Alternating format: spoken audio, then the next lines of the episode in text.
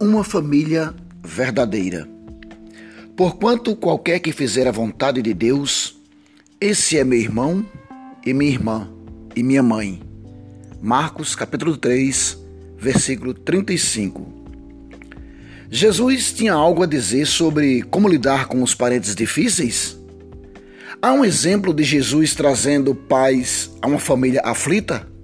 Sim, há. A dele você pode ficar surpreso por saber que Jesus tinha uma família.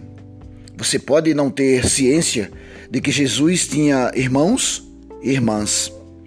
Ele tinha. Citando os críticos da cidade onde Jesus vivia, Marcos escreveu: Não é este Jesus, o carpinteiro, filho de Maria e irmão de Tiago e de José e de Judas e de Simão? E não estão aqui conosco suas irmãs? Está em Marcos 6,3. E você pode ficar surpreso por saber que a família dele não era perfeita. Não era. Se a sua família não aprecia você, coragem. A de Jesus também não o apreciava.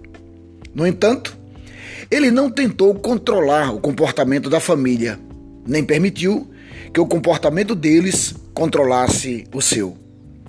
Não exigiu que concordassem com ele. Não se aborreceu quando eles o insultaram. Sua missão não era tentar agradá-los. Devocional diário de Max Lucado. Narração: Ronaldo Ponciano.